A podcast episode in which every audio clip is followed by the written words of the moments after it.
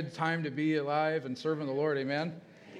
Um, before we get into the message, um, just during our worship service, um, during the song Tremble, I got this picture of, and he says, Jesus, you make the darkness tremble. Your name, you know, at the name of Jesus. And I saw this picture of just like this fearful, scared to death, demonic realm anytime Jesus comes in the picture, or anytime as a believer, like you bring Jesus into the equation, it is a scared, fearful retreat, freaked out. We need to understand that and recognize that. Like that's for real. Like you see when Jesus walked was on this planet, when he went around anything that was demonic, they were scared. They were trembling. They were fearful. It's not your time yet. Like, what are you doing here? Can we, can we go on the pigs? Like, I mean, that's for real. The devil's a liar, okay? He's a liar. Church, the, the devil's a liar. We have nothing to fear in the darkness. There's nothing to fear of the enemy. As long as he's, Christ is centered here, anywhere we go, we're taking the Almighty God, the presence of God with us. And that darkness needs to be fearful, not of us, because who lives in us? Amen? The other thing is during the, um, I forget what song, but it was this picture and I just want to encourage the body when we pray, when we go into the presence of the Lord, to visualize Jesus smiling or visualize your Father smiling. He's smiling, He's happy. Like, for whatever reasons, we can have pictures of fathers or, or uh, that maybe not weren't that great, and you come into their presence and it wasn't always a smile. Our Father is smiling. So I want to encourage you when you come into that time of prayer, picture that smile. He's pleased. He, I mean, every time I get to be around my kids, I'm, I'm pleased. And they're coming to my, I'm happy. I'm glad. Like they could have done something really stupid, but I'm still like, come here. you know? So I just want you to have that. Uh, it has nothing to do with our message, but, but praise the Lord. Um, Father, we thank you for your word. It is so alive, it is so active, it is powerful. God, I pray that, that every single word that comes out of my mouth today would be anointed. Your word is anointed. I pray that you would guide me and lead me and direct me through this, that, Lord, you would reveal the nuggets and the truths and the things that you would have delivered today. Prepare the hearts of your people. Prepare me to receive and to hear. In Jesus' name, amen. We're going to be in the book of Luke, starting in chapter 1. Uh, the, the title of the message is The Season of Believing. This time of year is a season of believing. Amen. Even with Santa Claus, it's kind of weird, right? It's just kind of natural at this time of year to believe in something. Like this, it's just there. It's a season of believing. And uh, I'm not saying that we're not, thank God we're not preaching about Santa Claus today. Amen. But uh, I am going to be sharing about John and uh, the forerunner of Christ. And, and uh, just there's some amazing nuggets of truth and things that I've never seen before um, studying this out. And I hope that it, it speaks to you. Um, just a little thing that in studying this out is, is prior to um, Gabriel coming on the scene with this word from the Lord. It had been 400 years since an angelic um, visitation had brought a word from heaven to earth. 400 years. Now, this is just a, a fun little side note. Um, the last one came to the prophet Zechariah. And here Gabriel shows up with a word from the Lord. Hadn't happened in 400 years to the priest Zechariah. Interesting. Now, there's a lot of cool, interesting things that happen. As we get going in this story, you're going to see a couple that is um, older in age, that in the natural is unable to have children. Elizabeth was barren, and they were both up there in years. Does that ever sound like any, anyone else in the Bible that you may have heard? There's a connection there. You see Abraham and Sarah, and it was hopeless in the natural. But God wanted to do something, and He wanted to do something so special that it would get people's attention that it was supernatural. Amen? The supernatural is meant to get our attention. And God started a whole race, a whole group of people, the Israelites, from two people. One was barren and the other was too old. They were both, it was not possible. And now he comes on the scene after not speaking for 400 years and starts with a couple that is old, up there in age, and it's not physically, naturally possible to have children. Amen. Okay? It, are, do, you, do I have your attention? Because this is what the, uh, the writer of this gospel, Luke, is doing. He's saying, Do I have your attention? This is what God is doing. I'm doing something special here. You got you with me? All right. And just in case you were wondering, I am a little excited about this message. I, I, was, I had to literally, like, even this morning, Lord, no more. Like, I, I, I can't take any more for one service. Like, if I had a week, like 10 services to preach, I could handle that, but I have one. so bear with me this morning. Um, let's, let's get started in the word. It says, I'm going to start in verse 5, just for sake of time. Um, during the reign of King Herod the Great, I'm reading in the Passion Translation. It's on the, or will be on the screen here shortly, if it's not lining up with yours. Um, during the reign of King Herod the Great over Judea, there was a Jewish priest named Zechariah who served in the temple as part of the priestly order of Abijah. I want to talk just briefly. At this time, in this day and age, um, historians would tell us there's approximately 20,000 priests in Israel. Okay? There's 20,000 priests. David had set up um, 24 heads of the priesthood, and um, Zechariah is under the head of Abijah. So 20,000 priests. That's a lot. Okay, little side note. Hold on to that. It says um, Elizabeth was also from a family of priests, being a direct descendant of Aaron. They were both lovers of God, living virtuously and following the commandments of the Lord fully. This couple had it going on. I'm just going to put it that way. In this day and age, you could say they've got it going on.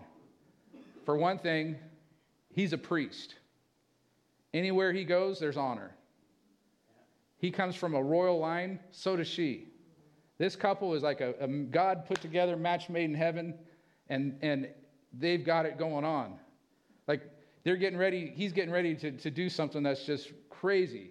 Like he gets to go and, and worship Almighty God, be a priest, and that it's just a, it's such an honor, right? And it says that they're not only there, it says they both were lovers of God, living virtuously and following the commandments of the Lord fully. How many of us can say that? That you live in virtuously and you follow, follow all the commandments of the Lord. This is the word saying this. They've got it going on. And when I was preparing this message, at this point, I literally heard like, you, guys remember the record players? Some of you kids, there's these discs that you would play on a thing called a turntable. And it had this arm with a needle in it. And I don't really know how it works, but somehow the needle would pick up the sound on the plate and it would magnify. Really cool thing. So, this is what I heard as I'm reading this story is anyone ever take the handle and just run it across the record? That's like what I heard when I'm reading this story. As I get to this word and it says, but. And I heard this. So they're they're like we are at times, or we sometimes we feel like, right? We feel like, Lord, I'm doing all that I know to do. I'm serving you with all my heart, with all my soul, with all my mind, with all my strength. God, I don't know what else I could do. I'm doing the best that I can. And every, in every one of our lives, there's a but. Amen. It's that a defining moment or something that happens in our lives, and it's, this don't make sense, God. In the natural, why is she barren? Why are they not able to have kids? Did you, God, did, I mean, you could see, I mean, Zechariah could have Elizabeth, he could have divorced her. In that culture, it was such a dishonor to be barren. He could have put her away. What's that? I mean, Lord, we're doing everything we know to do. And I know at this time of the year, like, it's, it's a joyful time, but for some, it's a, it's a sad time. You know, there could have been some, some things that happened that would cause us to be discouraged or cause us to not even look forward to this time of year. There's a but in every story. Now, in this story, he says they both were lovers of God, living virtuously, following the commandments of the Lord fully, but they were childless since Elizabeth was barren, and now they both were quite old. That means hopeless. It's over. That story's been, you could put the end of the book and sell a thousand copies, right? First, first point of this in my message is there's a but in every story. So if you're taking notes, there's a but in every story. They were childless, and now they're both quite old it's hopeless. But God's got something to say about this. Amen? This is a season of believing. Amen. Verse 8 9 says, One day, while Zechariah's priestly order was on duty, he was serving as priest. And it happened by the casting of lots, according to the custom of the priesthood, that the honor fell upon Zechariah to enter into the holy place and burn incense before the Lord. I'm going to stop there for a second. This was a once in a lifetime opportunity. This is a once in a lifetime opportunity for Zechariah. Do you think this is by just accident? No. They cast a lot, it lands on Zechariah at this time for him to be able to go in and burn incense before the Lord in the holy place, not in the most holy, but in the holy place. Right in front of the veil, there's an incense to the right, and he's doing his priestly duties. And he, if, if there's ever a time that this dude is pumped and jacked and like hit the lottery, it's right now. He's excited. This, this is quite the honor. And there's people outside waiting for him that are praying. I mean, this is a big deal. Uh, going to keep rolling. I don't have the time to go into everything, but there's a lot here. Um, verse 10 says, A large crowd of worshipers had gathered to pray outside the temple at the hour when incense was being offered. All at once, an angel of the Lord appeared to him. I love the all at once. That's how God shows up, right? All at once. It's not part, it's boom. I mean, that's how that's how the Holy Spirit comes too, all at once. He comes. It's not like, well, I got a little bit. No, you get all. All right, this is God's plan, all at once. All right. Um, I got sorry, I got a little excited about the all at once. uh, so the angel shows up all at once. Zechariah was startled, verse 12. Zechariah is startled and overwhelmed with fear. It's a reasonable response. Angel shows up all at once. It says, But the angel reassured him, saying, Don't be afraid, Zechariah. God is showing grace to you. Now hold on to that. God is showing grace to you. We're going to go into that in a second. For I have come to tell you that your prayer for a child has been answered. Now, in my studies, there's, there's a, a way of, um, in the Greek, you could, you could read an option of that says this that the prayer that you don't even pray anymore has been answered. Wow. This is a season of believing.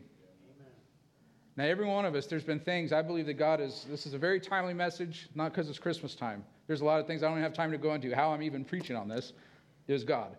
Um, but there's, a, there's, there's something to this. It's, it's, we all have things that we've heard the Lord say, and, and then we go through times we don't see the answer, we don't see the delivery of it, and then we question it. Yeah. Was that you or was that me? And we all can relate to this. And, and Zechariah, I mean, this was, I guarantee they're praying pretty hard. He put a lot of hours, a lot of time in prayer, him and, him and his wife both, to have a child. And to see that not happen, the hopelessness. And then the angel of the Lord shows up. And he says, Your prayer has been answered. For a child has been answered. It says, Your wife Elizabeth will bear you a son, and you are to name him John. Now, I want to share there's no mistake. God put this, this couple together. And I started doing a little research and looking at names. And Pastor Jay said earlier, you know, with Isaiah, that names are important. When you look at these names, just in case you were wondering, Zechariah means God has remembered. Amen. Elizabeth means oath or covenant of God. So you put Zechariah and Elizabeth together, and you have God has remembered his oath, Amen. or God has remembered his covenant. Amen. Now it gets even better. When you bring John into the picture, now this angel said, God is showing grace to you. John means God is gracious, or God shows mercy. So you put them together, and you have God has remembered his oath or his covenant, and God is gracious. Amen. This is a season of believing. Amen. Now, I want to go into, there's going to, there's going to be some more coming, coming with that, but um, we need to, to keep journeying on through this. It says, uh, His birth will bring you much joy and gladness. You make sure, he says, name him John. His birth will bring you much joy and gladness. Many will rejoice because of him. He will be one with the great ones in the sight of God. He will drink no wine or strong drink, but he will be filled with the Holy Spirit even while still in his mother's womb. Amen. That's. this is Old Testament. Well, it's before, I mean, it's before Jesus even on the scene. It's not Old Testament, but it's pre New Covenant. Like, the Holy Spirit hasn't been poured out on all the earth. And God says, This baby, he's being baptized in the Holy Spirit in his mother's womb. That's awesome. Like, it really messes with theology. He's not even, he can't be born again. He's not even born. like, isn't that a condition? Right? You got to get saved so you can get baptized in the Holy Spirit. True. John's baptized in the womb. I don't think he said a sinner's prayer. it's a God, God thing, supernatural. We don't tell God how to do things. God's God. God knows what he's doing. Our job's to believe. Amen. Amen? We're going to get into that now. it says he will, oh, verse 16, and he will, be pers- he will persuade many in Israel. Hold on a second. I would, I would bring this to your attention. After my studies through this, I, I see John now as the church should be a John, as the, a type of John to the earth. John was a forerunner of Christ. Before Christ came on the planet, John was there. And we're going to go into that a little deeper later. But we, as the church, are forerunners of Christ's return for his second coming. Amen? Now, I want you to, to listen when, when the angel is saying what John is to do. I want you to visualize yourself and the church as a type of John, okay? It says, You'll be filled with the Holy Spirit even while still in his mother's womb, and he will persuade many in Israel to convert and turn back to the Lord their God. That sounds like repentance, don't it? Amen. He will go before the Lord as a forerunner with the same power and anointing as Elijah the prophet. He will be instrumental in turning the hearts of the fathers in tenderness back to their children, and the hearts of the disobedient back to the wisdom of their righteous fathers and he will prepare a united people who are ready for the Lord's appearing. Amen. Amen. Point two how we respond to the word of the Lord is of the utmost importance. Verse 18 says Zechariah asked the angel, How do you expect me to believe this? That is not the correct response. I ain't the sharpest tool, but I can tell you by reading that ain't the right response. Wrong answer, Zechariah. And he goes on and says, I'm an old man, and my wife is too old to give me a child. What sign can you give me to prove this will happen? Ow. Well, be careful what you ask for in studying this out,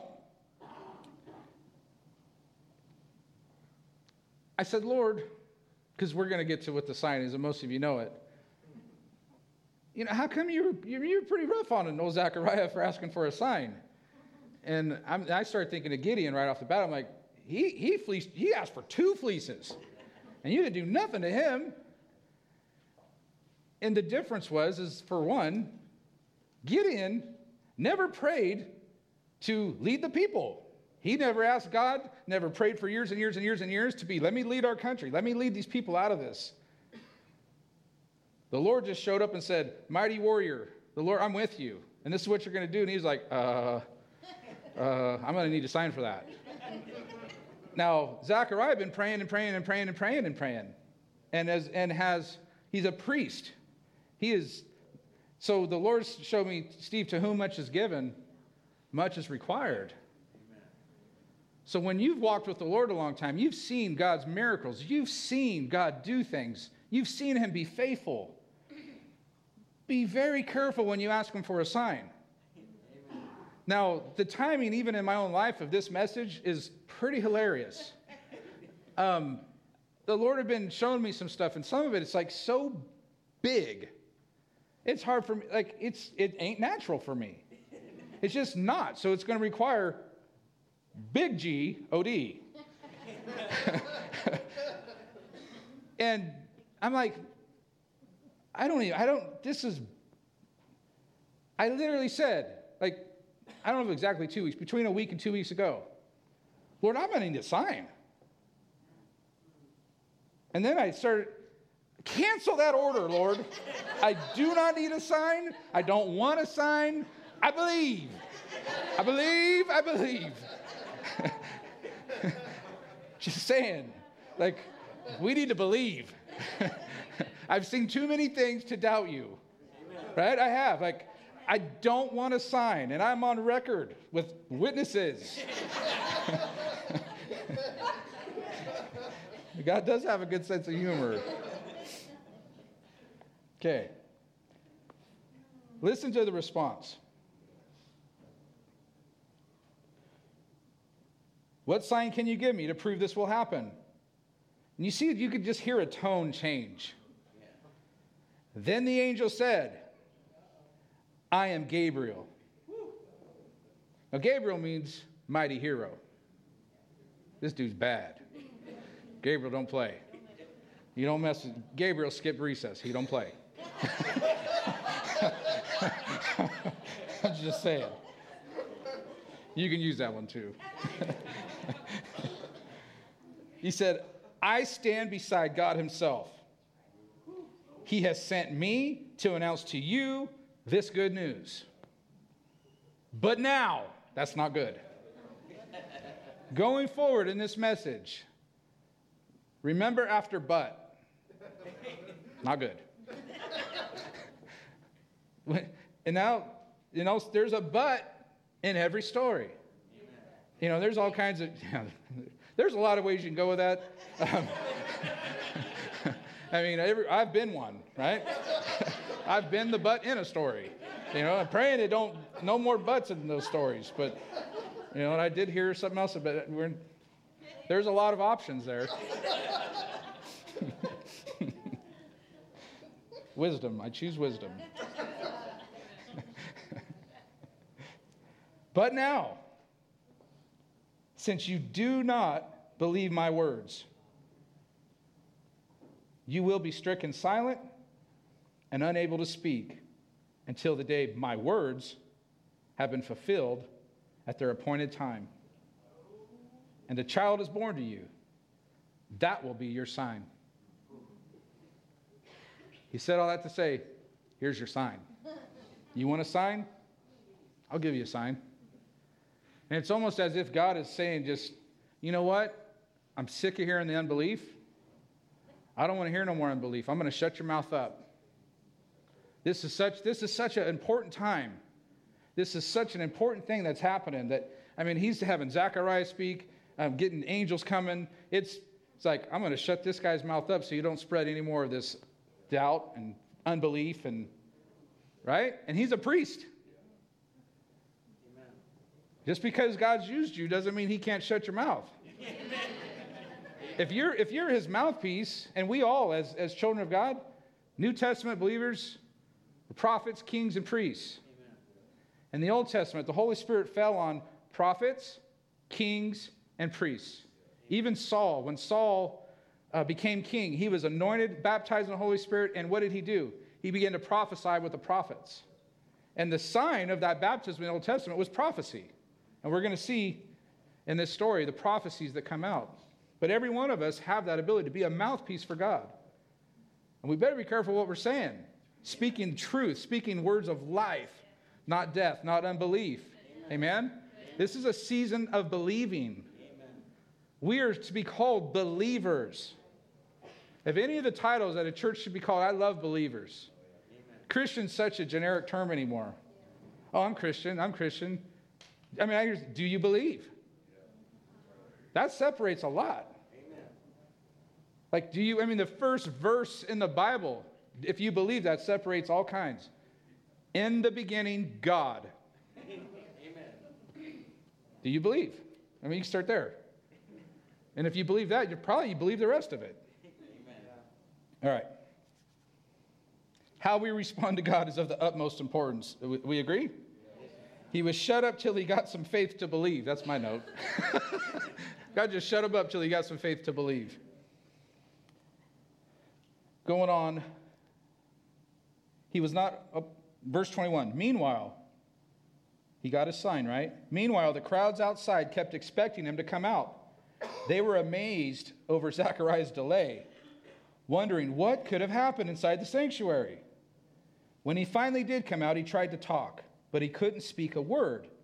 And they realized from his gestures that he had seen a vision while in the holy place. And he remained mute as he finished his days of priestly ministry in the temple, and then went back to his own home. Soon afterward, his wife Elizabeth became pregnant and went into seclusion for the next five months. She said, With joy, see how kind it is of God to gaze upon me and take away the disgrace of my barrenness. I would say there's all kinds of references there. There may be some people in seclusion, God's wanting to draw out. There may be some people that thought they've been a disgrace, God's getting ready to bring them out and say, mm Amen. I got some blessing for you. I want you to speak for me. I'm one of those. Now, going back to uh, something that's just really cool in studying this out, we see when the priests would go in to burn incense, a crowd would gather and they would be praying while the priest would go in. Now, when the priest would come out, he would, he, and according to Numbers chapter 6, he would speak a blessing over the people. And when he's, and that's why they were there. I mean, they were there praying, but they wanted to receive that blessing that came from after he burned the incense. Now, after he gave the blessing, he would receive a blessing from the Lord. Now, Zechariah was not able to speak because of unbelief, and it cost a blessing over the people, and he therefore did not receive his blessing from, for doing what he was supposed to do. Now, this is some cool, fun stuff. Um, you find this in the book of Numbers, chapter 6, what the priestly prayer was. But all of Numbers, chapter 6, is about the Nazarite vow. I find that very interesting. Amen. Just a little quinky dink, right? The Lord just stumbled upon this stuff. John obviously has a Nazarite vow, Amen. right? No wines to touch his lips his whole life. Like, I mean, there was a strict separation. Some, some people, it was temporary. This for John was psh, from born, Nazarite, you're it. Yeah. And all that instructed in chapter 6 is all about that. Then you get to verse 22 and 27, and this is what the priest is supposed to pray when he comes out of burning incense. You want to know what that is?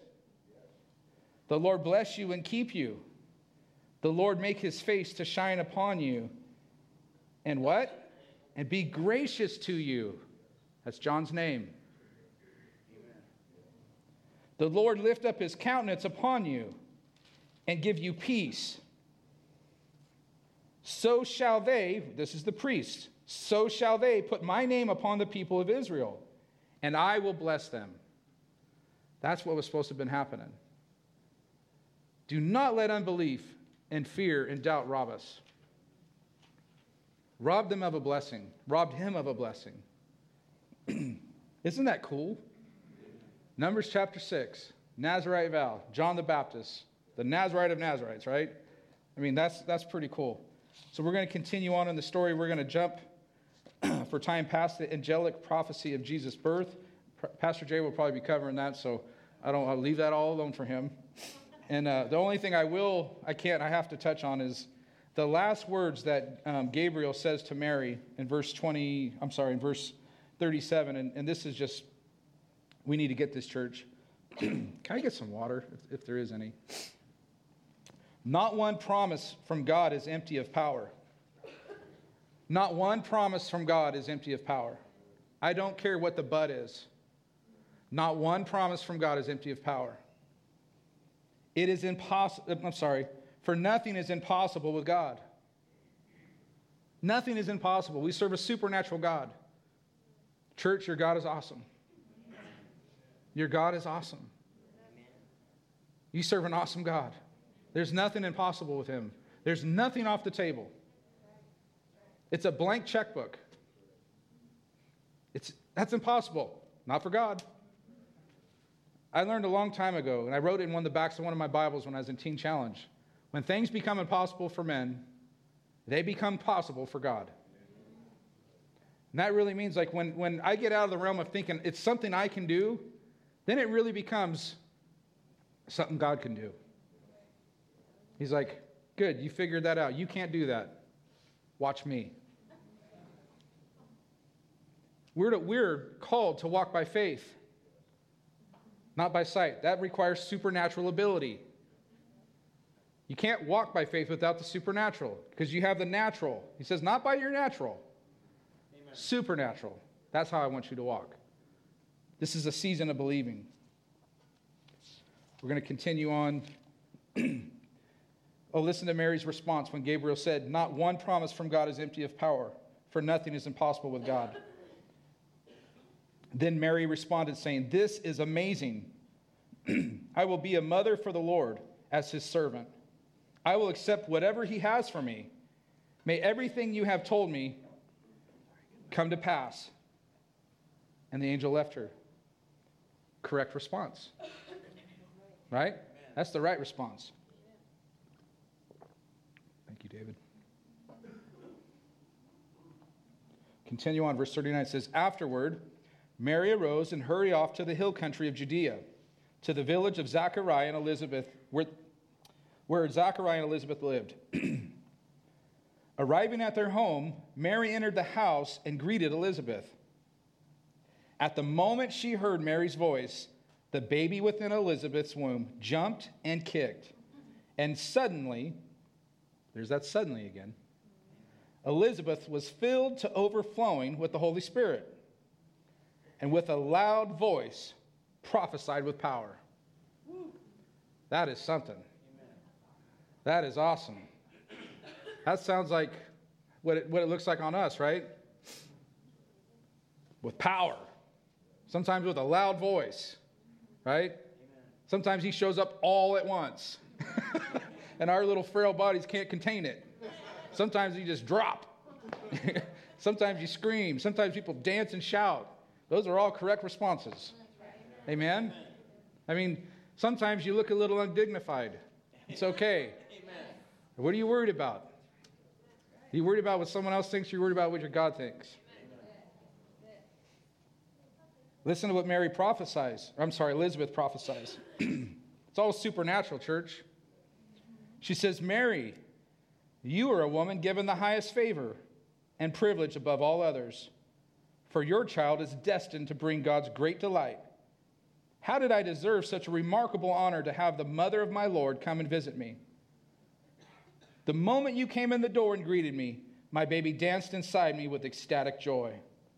Great favor is upon you, for you have believed every word spoken to you from the Lord. Anytime we believe, church, it brings favor. When we believe, it brings favor. When we believe, it brings favor. When we doubt and we fear, it brings a curse.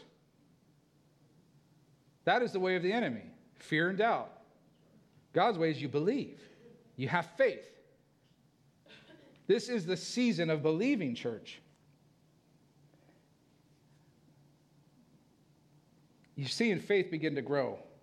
Faith is beginning to rise in this story. I find it interesting that God uses Elizabeth to be his mouthpiece now. Elizabeth has faith. Elizabeth believes. Zachariah, he's still, he wanted a sign. he got it. God's using Elizabeth to speak, to prophesy the Messiah. Man, what favor. Amen. We're going to jump over to verse 57. We're going to start, start closing, transition into that. This is the birth of the prophet John. When Elizabeth's pregnancy was full term, she gave birth to a son.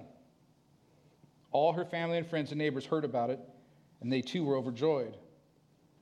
For they realized that the Lord had showered such a wonderful mercy upon her. When the baby was eight days old, according to their custom, all the family and friends came together for the circumcision ceremony. and everyone was convinced that the parents would name the baby Zachariah after his father. But Elizabeth spoke up and said, Nope, he has to be named John, right? Good call. She's no dummy. She's like, uh uh-uh, uh, we are naming him John. What? Now, this is kind of funny. This just as a little heads up, church. Sometimes the things that the Lord asks you to do and tells you, the people around you will not get. Amen. Amen. And they will try to talk you out of it. Yeah. Bought that t shirt. Well, brother, you need to use some wisdom. No, I need to listen to God. Not everything God asks you to do is wisdom.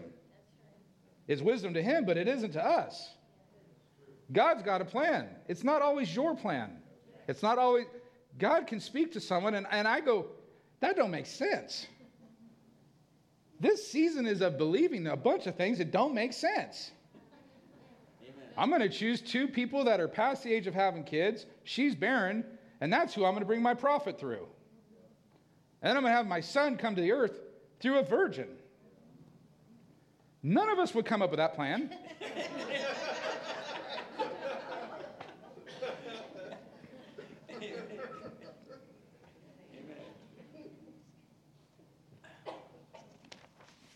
Sometimes you have to turn off the sidelines. Listen to what God's telling you. Because I'm going to tell you what, you're going to stand before Him someday all by yourself. And you won't be able to point at anyone and say, well, they said they're not going to be there. You're going to give an account for everything that He's told you. Did we believe? Did we take action on that? Elizabeth did. She said, uh uh-uh, uh, we are going with John. No, this is what this is what the people said. No one in your family line has that name. So they, they thought they'd fix this whole thing, right? Let's go get Zachariah. So they gestured to the baby's father to ask what to name the child. After motioning for a, for a writing tablet, in amazement of all, he wrote, His name is John. right response. Instantly, Zachariah could speak again. Now, look what his first words are Instantly he could speak. What's he choose to say?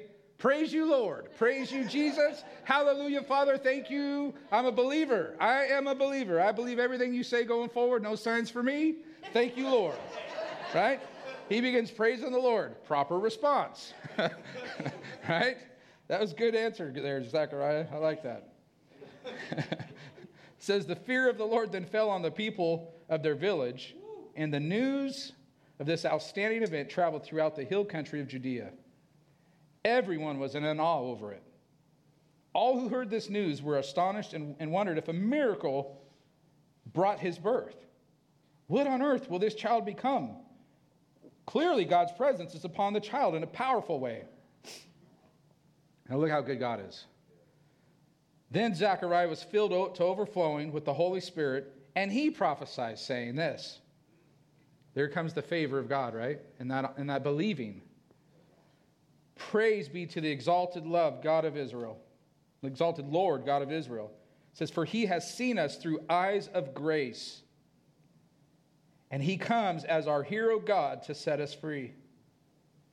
He appears to us as a mighty Savior. That's someone else's name, I believe. Amen. Jesus? just this morning, as I was going through this, the Lord put two and two together for me, and He says, I always send the grace of God before salvation.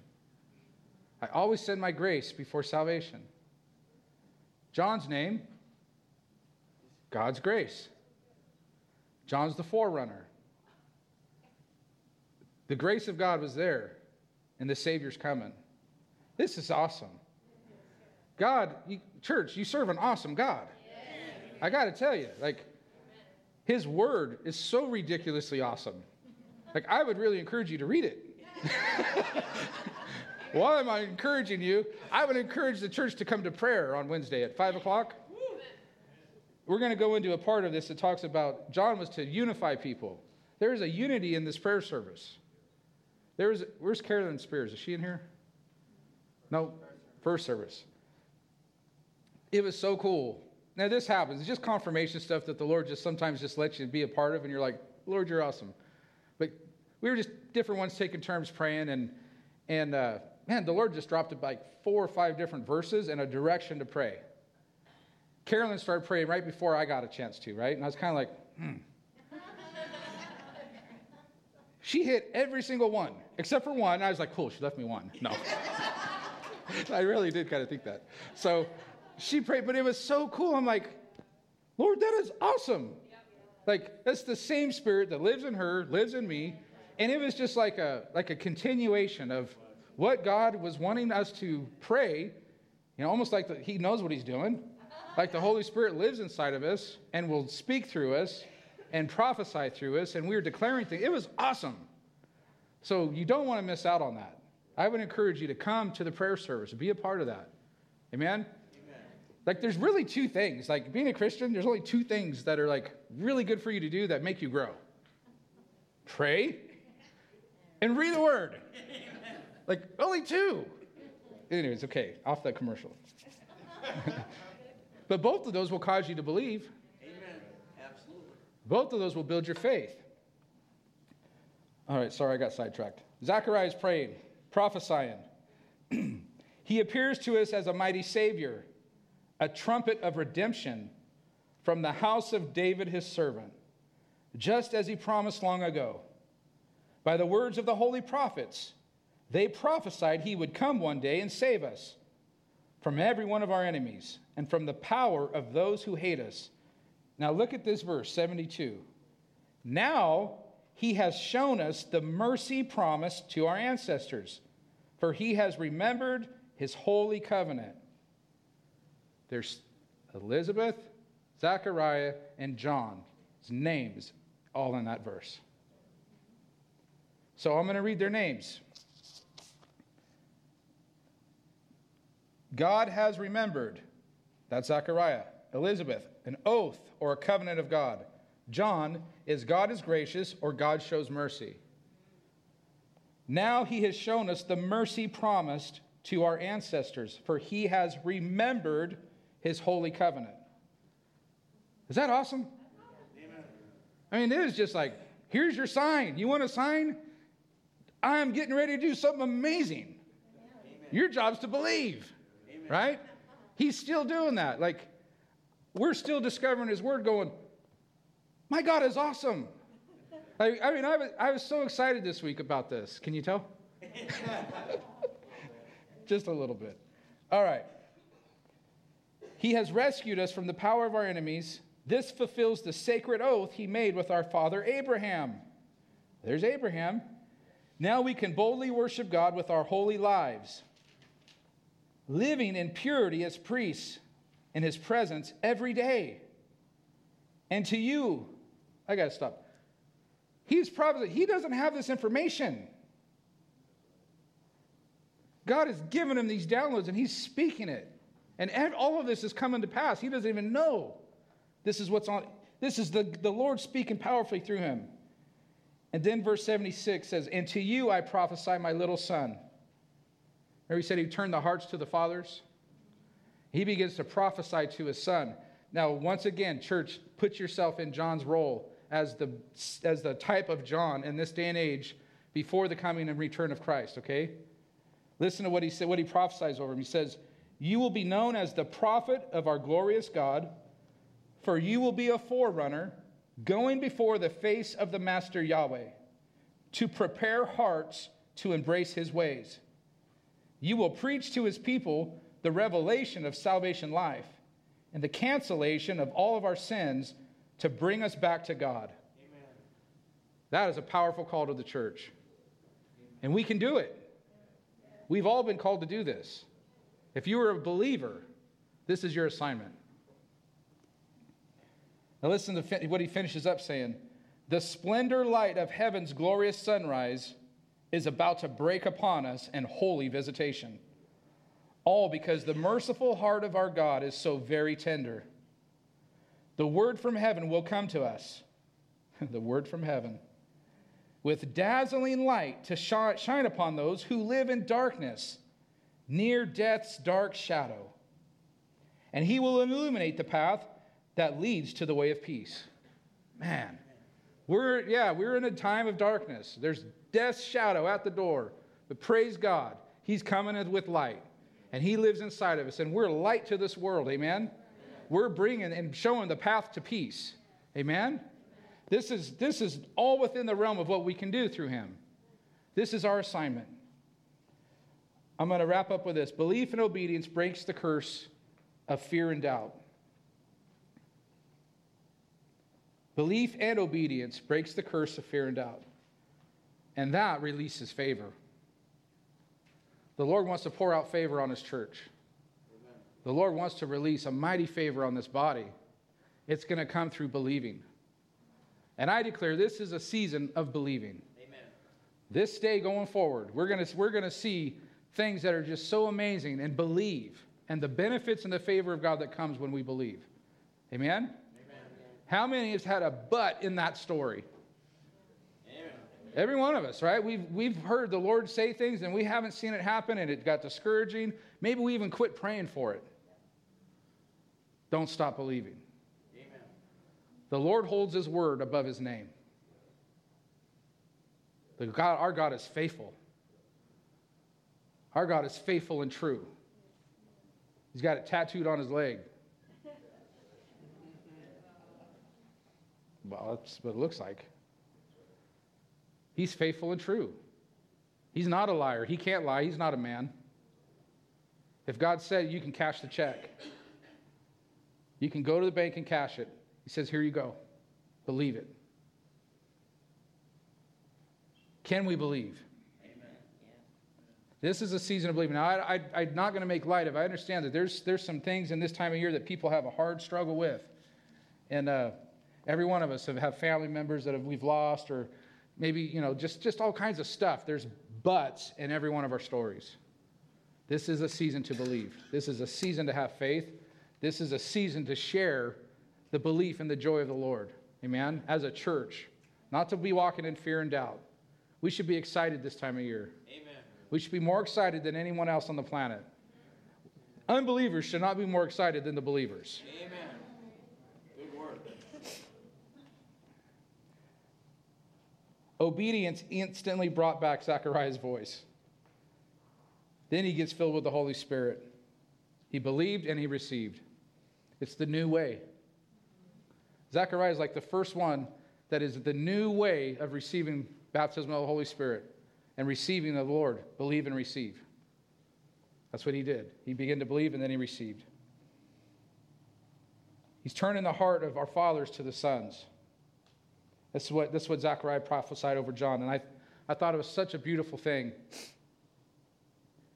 And we even was prayed in our prayer group Wednesday for the church to, to turn the hearts of the fathers to the sons, the sons to the fathers. That brings a unity. And there's a unity happening in this church. And I just, just pray and just, just I prophesy that it is going to grow. That, that we will, and I encourage young people, come to the prayer group. I, was, I was in a prayer service when I was in Teen Challenge. We went to all kinds of different churches, but there was one right down the street on Tuesday or Wednesday night when they had prayer. And they had a group of people. It was a big church, so there was probably about this, this big of a group. And they would break up in groups, and they would go through all the prayer requests of the whole group of people of the body every week. And you'd sit in groups, and we'd just take turns praying. So if you weren't the best prayer in the world or whatever that looks like, you would sit there and hear other people praying, and it would help you. You're like, oh, okay, that's cool. I can do that. You know, like, but it's really cool. Young people, you can come and be around some, some godly men and godly grandparents and um, Paul and Joy, they're awesome. And, and learn how to pray the word and learn how to pray and learn that it's not all this way. There's other people pray this way. It's, it's, it's a beautiful thing. So I would encourage you, young people, come. Old people, encourage the young people to come. Amen. Go pick them up if they need a ride, if they can't drive. I mean, it's, it's important that we, we reach to one another and, and encourage one another. Young people, encourage the older people. Bring them, bring them to church. Bring them, bring them and encourage them to, to spend some time with the Lord. All right, I'm going to close with this. The grace of God, which was John, always comes before salvation, which was Jesus. We thank you, Lord, for your grace. We thank you for your salvation. We've been speaking a lot about John, but Lord, I thank you for Jesus. John had said, I must decrease, he must increase. We thank you for showing us your word, God, and, and, and giving it to us that it would build our faith.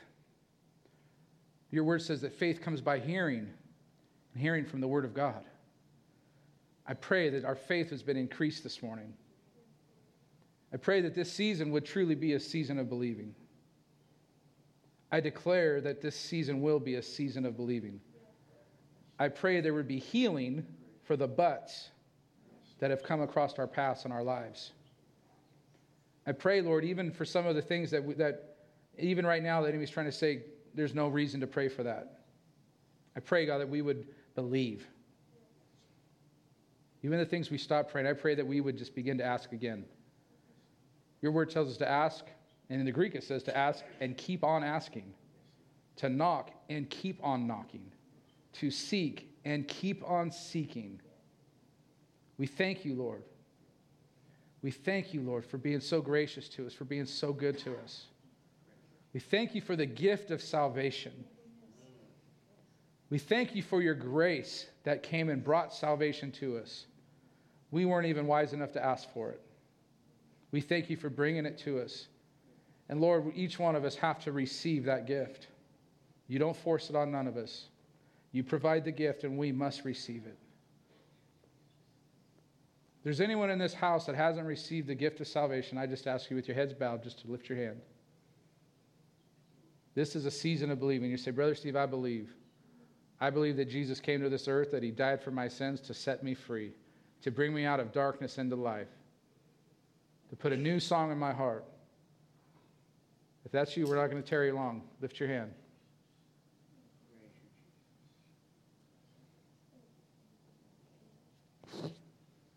Okay, I'm going to go forward.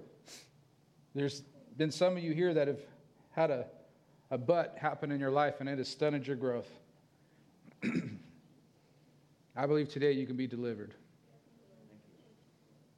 He wants to bring you out of that quiet place, out of that cave, out of that place of hopelessness, and bring you out in the light and have you be a, a voice like John, a voice in the desert. Be one that brings the, the grace of God to others. And if that's you, I would encourage you to come up to the altar today, and, and we're going to have some folks pray with you and declare true deliverance and freedom going forward. And speak into your life and, and prophesy over you that the, the plans that God has for you are going to be fulfilled. That those things are, or maybe it's something that you've been praying for and you haven't seen that breakthrough. I'd like to agree with you and believe that it's coming. God is a man of his word, he cannot lie. If you need that faith restored, I'd encourage you to come up and, and uh, believe. Amen. Take a step of faith, and uh, we're going to pray with you. If I could get the, uh, if you guys could just start that music, please. We're going to have some music just playing quietly. If you need to be dismissed, you can. You can be dismissed. If you'd like to stick around and have some time for prayer, we'd love to pray with you. If, if you are going to be dismissed, I would encourage you guys to, to go out and carry on your conversations and talk out there and just, just spend, leave this time up here in the altar for, for those who are praying and just, just kind of be reverent, okay? Be blessed. You are dismissed.